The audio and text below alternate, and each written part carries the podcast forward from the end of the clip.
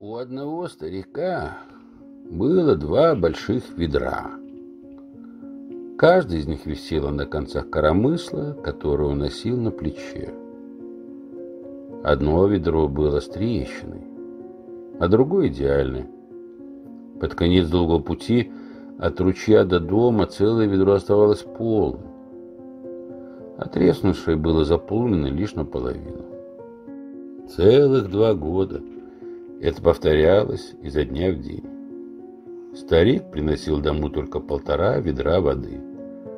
Конечно, целое ведро гордилось своими достижениями, а вот бедное треснувшее ведро стыдилось своего недостатка.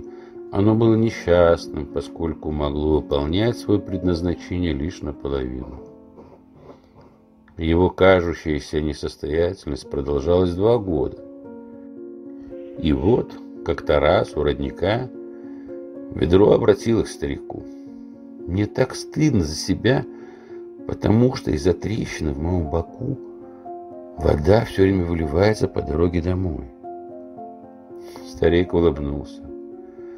Зато цветы растут на твоей стороне тропинки, а не на стороне другого ведра. Я всегда знал о твоем изъяне, поэтому и посадил цветы с твоей стороны дороги. И каждый день, когда мы идем домой, ты поливаешь их. У каждого из нас есть свой собственный изъян.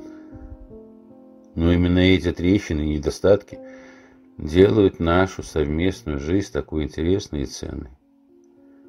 Принимайте людей такими, какие они есть.